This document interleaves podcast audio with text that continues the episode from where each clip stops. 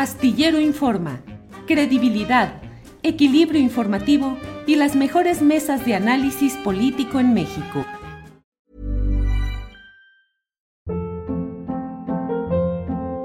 Hold up. What was that? Boring. No flavor. That was as bad as those leftovers you ate all week. Kiki Palmer here, and it's time to say hello to something fresh and guilt-free. Hello Fresh. Jazz up dinner with pecan-crusted chicken or garlic butter shrimp scampi. Now that's music to my mouth. Hello Fresh. Let's get this dinner party started. Discover all the delicious possibilities at hellofresh.com. Hey, it's Ryan Reynolds, and I'm here with Keith, co star of my upcoming film, If, only in theaters, May 17th. Do you want to tell people the big news? All right, I'll do it. Sign up now and you'll get unlimited for $15 a month in six months of Paramount Plus Essential Plan on us. Mintmobile.com slash switch. Upfront payment of $45 equivalent to $15 per month. Unlimited over 40 gigabytes per month. Face lower speeds. Videos at 480p. Active Mint customers by 531.24 get six months of Paramount Plus Essential Plan. Auto renews after six months. Offer ends May 31st, 2024. Separate Paramount Plus registration required. Terms and conditions apply if rated PG. Astillero Informa, credibilidad, equilibrio informativo y las mejores mesas de análisis político en México. Bien, estamos con el doctor Santiago Nieto, titular de la Unidad de Inteligencia Financiera de la Secretaría de Hacienda y Crédito Público. Le doy las gracias al doctor Santiago Nieto. Buenas tardes, Santiago. Buenas tardes, Julio. Un saludo a ti y a tu auditorio. Un gusto estar eh, conversando contigo.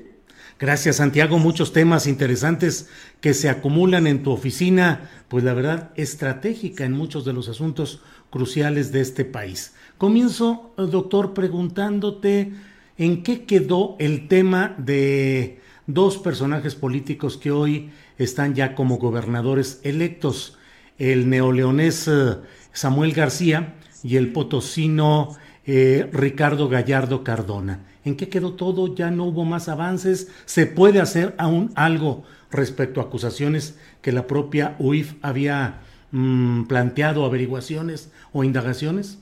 Bueno, nosotros habíamos presentado una denuncia en contra del gobernador electo de San Luis Potosí, eh, Gallardo, desde el año 2020, es algo que tiene la Fiscalía General de la República. Incluso fue en julio de 2020, fue antes de iniciar el proceso electoral federal eh, que tuvimos, eh, bueno, que estaba ya por, por concluir, y que, eh, y bueno, es un asunto en donde habíamos encontrado un desvío de recursos públicos por una cantidad importante, unos 700 millones.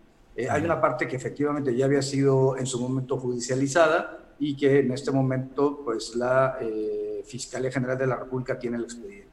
Hay que señalar que en San Luis Potosí también encontramos algo eh, muy interesante que tiene que ver con el eh, traslado de recursos públicos por parte de la Secretaría de Finanzas del gobierno de Tamaulipas hacia la otra candidatura, hacia la candidatura de Octavio Pedrosa.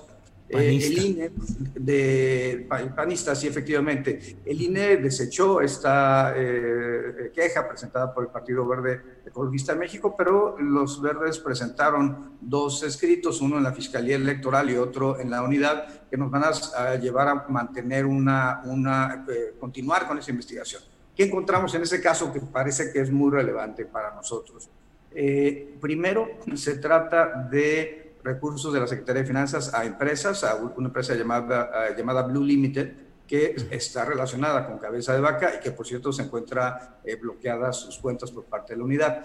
Y eh, por otro lado hay un reporte de operación inusual que hace una referencia expresa al gobernador cabeza de vaca en estas transferencias entre, entre Tamaulipas y San Luis Potosí.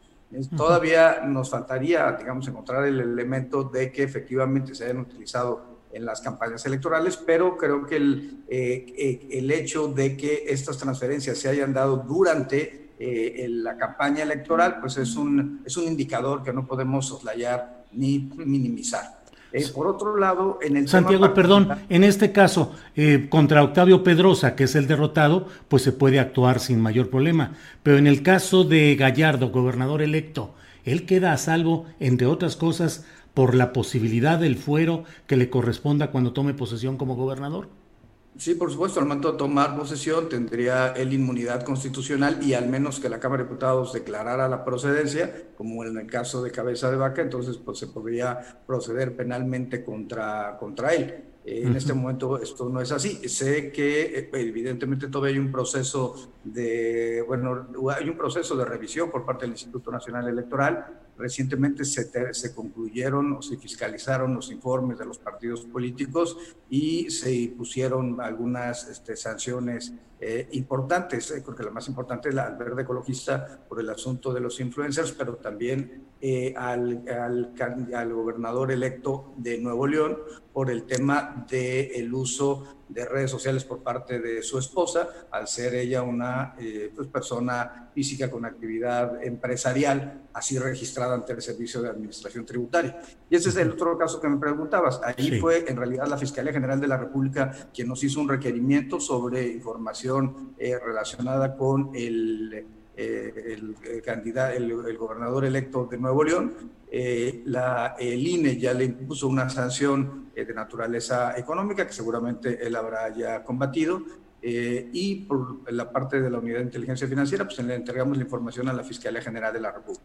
Cuando platiqué con el presidente López Obrador, me dijo que ante cualquier requerimiento de información de las autoridades competentes les entregara la información, pero que no quería que apareciera la unidad como influyendo en el proceso electoral, porque eso es algo de lo que él en su momento o muchos nos habíamos quejado, el uso partidista o político de las instituciones.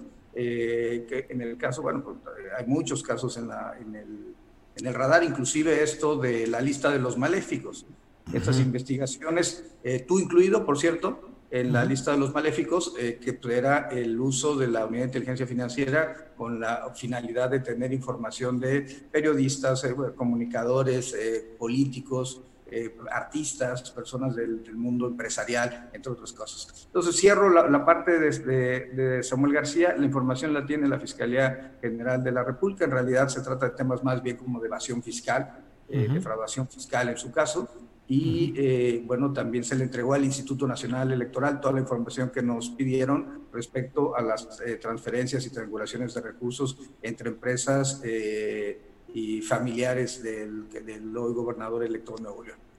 dentro de esa inclusión que me mencionas de mi nombre entre los maléficos, ¿salía hacia el infierno o en el purgatorio o dónde me quedo, Santiago? No, él era, estaba entre los primeros nombres. Digo, el, número uno, como lo planteamos, es el, es el presidente del observador. Número dos, la doctora Beatriz Gutiérrez Müller. Eh, número tres era uno de los hijos del presidente. Eh, Ramón, y eh, si la memoria no me falla, tú estabas como en el lugar veintitantos, pero estabas ahí este, contemplado. Eh, por supuesto, Carmen Aristegui, estaba Carlos Loret, estaba Víctor Trujillo, y personas que en realidad yo no entiendo por qué, como Gael García, este, incluso la consejera electoral Carla Humphrey están, estaban en esta lista de los 207 maléficos de la administración Basbás. Eh, Santiago Nieto, finalmente en el caso de Gallardo y de Samuel García, pues todo hace suponer que ya se fueron impunes hasta dentro de seis años, si bien nos va. Bueno, ahí la Fiscalía tendrá que solicitar la, declaración de, procedencia. Creo que también es importante que se solicite la declaración de procedencia en contra del senador Ismael Cabeza de Vaca, eh, que está también ligado a las redes de corrupción de su hermano, el gobernador de Tamaulipas y creo que en todos los casos es importante que se avance en, el, en esa función tan importante que tiene la Cámara de Diputados, que es determinar, eh, pues, retirarle la inmunidad constitucional, lo que llamamos fuero, a, a, los legisladores. El presidente López Obrador ha sido muy claro, él es de la idea de suprimir el fuero, la, eliminar esta inmunidad constitucional, pero bueno, hasta este momento pues, eh, eso requiere una reforma constitucional y hasta este momento eso no ha pasado en el Congreso mexicano o en el Poder Revisor de la Constitución, si se quiere ver más técnicamente. Pero yo creo que es importante que la Fiscalía ejerza esta facultad y ya las diputadas y los diputados se pronuncien en sección instructora, se pronuncien en el Pleno y entonces que se pueda proceder en contra de los, de los responsables. Como siempre hemos dicho, eh, queremos que el cumplimiento de las reglas del Estado de Derecho parte de una premisa fundamental y es eh, que eh, los responsables sean llevados ante los tribunales y la única forma de hacerlo frente a altos eh, cargos de la federación o de los estados, inclusive a nivel municipal, es precisamente a partir de estos instrumentos que tenemos en la Constitución, la declaración de procedencia o en su caso el juicio político. pero yo creo que sería una buena, un buen tema mandar un mensaje de no a la impunidad con la declaración de procedencia en contra de Ismael Cabezada. Eh, entramos a uno de los temas que me parece que son cruciales en lo que ha sido esta unidad de inteligencia financiera a lo largo de la administración obradorista. El hecho de la información que tú provees, que tú eh, aportas, pero la lentitud del lado de la Fiscalía General de la República para procesarla, para consignarla y para llevarla más adelante. Esa lentitud de la, de la FGR, es un entramado jurídico muy difícil para avanzar en estos procesos. Ahí está el atorón, Santiago. Hey, it's Ryan Reynolds and I'm here with Keith, co-star of my upcoming film If, only in theaters May 17th. Do you want to tell people the big news? All right, I'll do it. Sign up now and you'll get unlimited for $15 a month in six months of Paramount Plus Essential Plan on us. Mintmobile.com slash switch. Upfront payment of $45 equivalent to $15 per month. Unlimited over 40 gigabytes per month. Face lower speeds. Videos at 480p. Active Mint customers by 531.24 get six months of Paramount Plus Essential Plan. Auto renews after six months. Offer ends May 31st, 2024. Separate Paramount Plus registration required. Terms and conditions apply if rated PG. Ever catch yourself eating the same flavorless dinner three days in a row? Dreaming of something better? Well, HelloFresh is your guilt-free dream come true, baby. It's me, Kiki Palmer. Let's wake up those taste buds with hot, juicy pecan-crusted chicken or garlic butter shrimp scampi. Mm. Hello Fresh. Stop dreaming of all the delicious possibilities and dig in at HelloFresh.com. Let's get this dinner party started.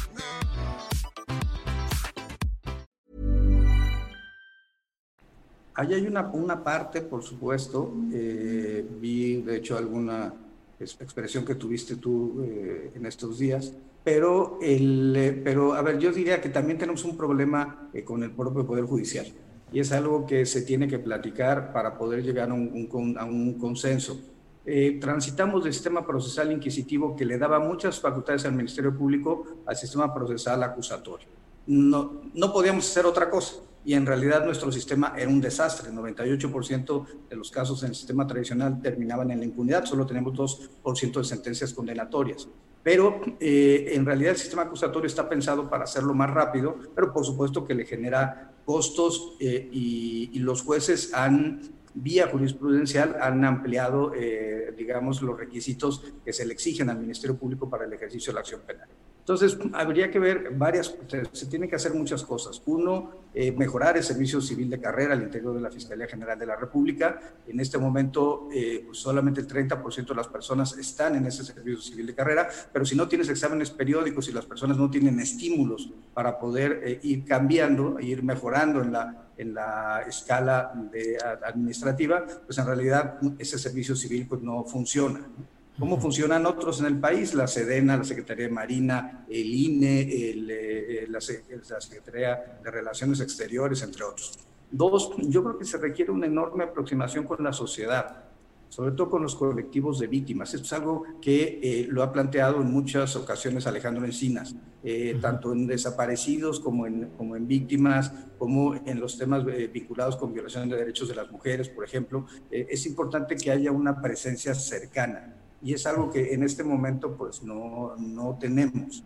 Eh, el tercer tema pues tiene que ver con, como decía, con los jueces. Los jueces tienen que ser, sobre todo en materia penal, sensibles a que tengamos una, eh, a que, a que eh, cualquier, digamos, resolución en contra de la autoridad administrativa, la autoridad ministerial, por ejemplo, el hecho de que se tenga que solicitar por control judicial los estados de cuenta, a pesar de que nosotros se lo demos al Ministerio Público, el Ministerio, Público no lo puede utilizar en su carpeta de investigación, tiene que requerirlo vía control judicial, pues eso lo que hace es generar más eh, rezago en la propia este, administración.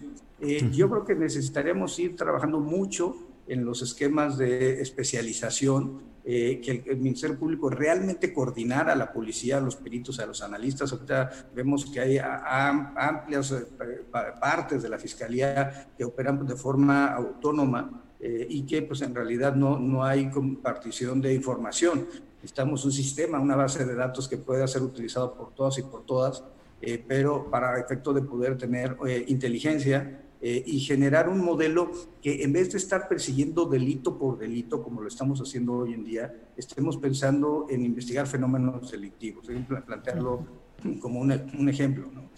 por supuesto, pues aquí hay que revisar a todas las empresas fachada que estuvieron vinculadas con las elecciones.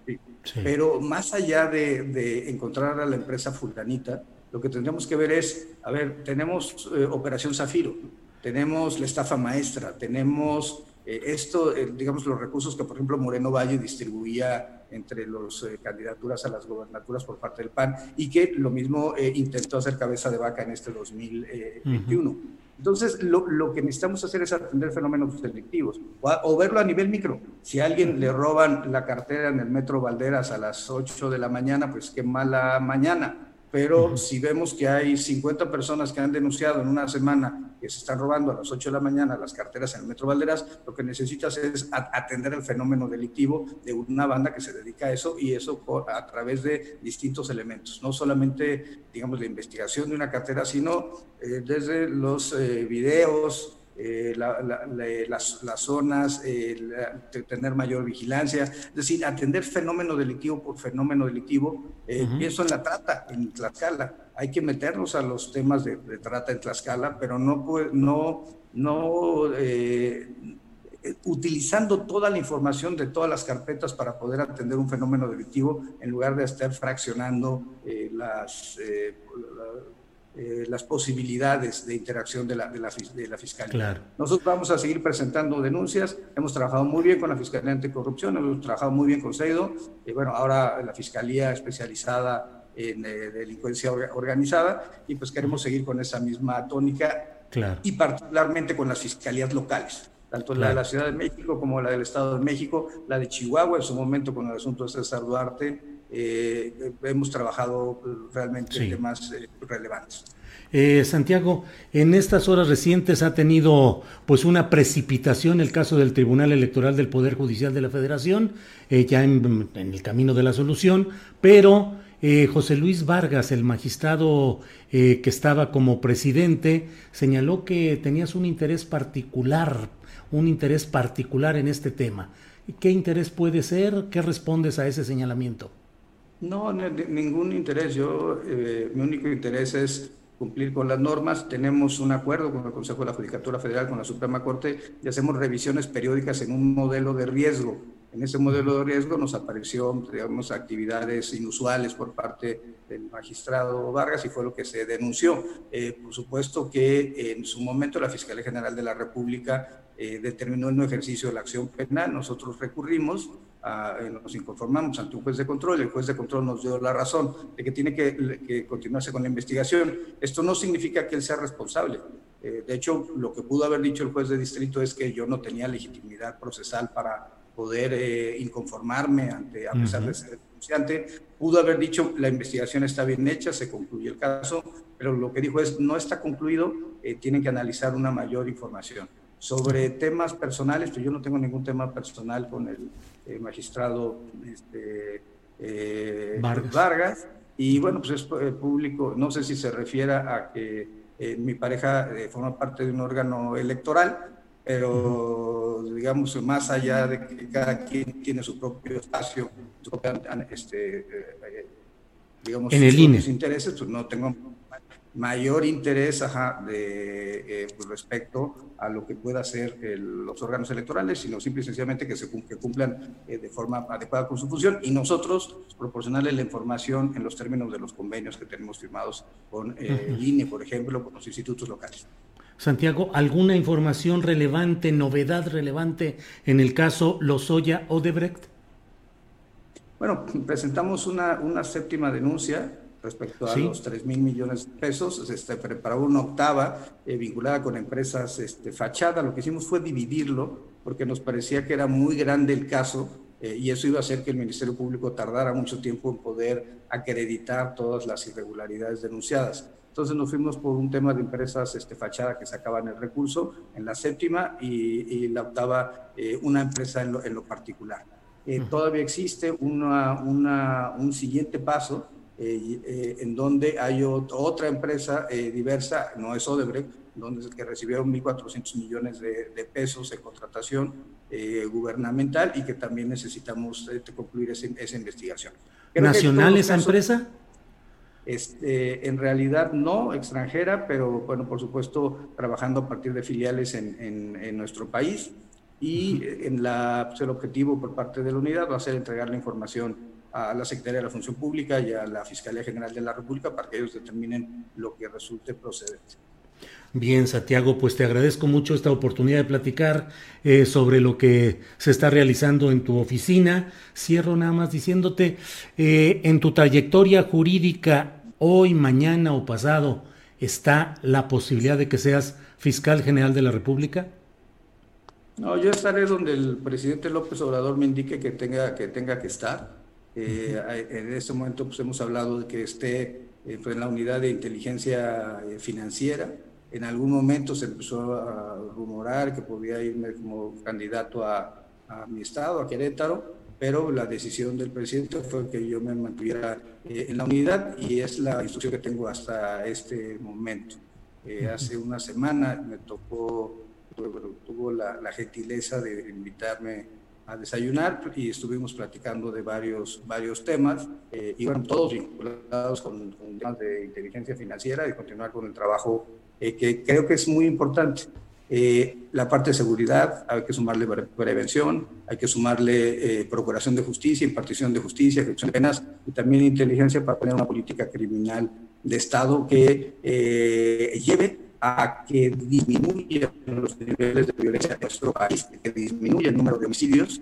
Eso también es algo muy relevante. Los, los generadores de violencia en cada estado no son muchos, y podrían, se podrían controlar a partir de estos mecanismos de, inteligencia que estamos haciendo nosotros bloqueos masivos. Eh, es que este, la judicial en términos de los penalistas. ¿no?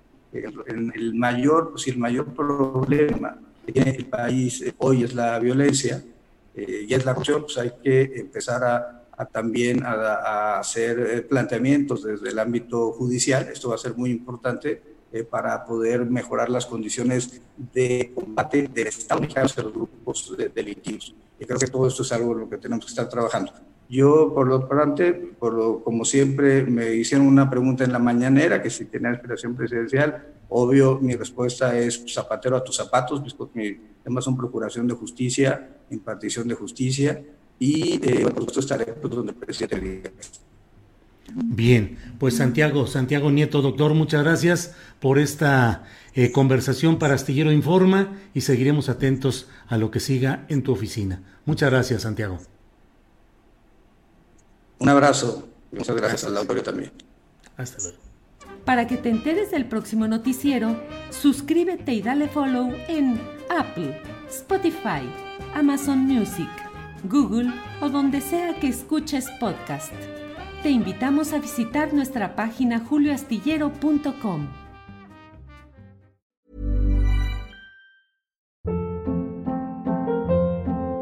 Hold up. What was that? Boring. No flavor. That was as bad as those leftovers you ate all week. Kiki Palmer here, and it's time to say hello to something fresh and guilt-free. Hello Fresh. Jazz up dinner with pecan-crusted chicken or garlic butter shrimp scampi. Now that's music to my mouth. Hello Fresh. Let's get this dinner party started. Discover all the delicious possibilities at HelloFresh.com.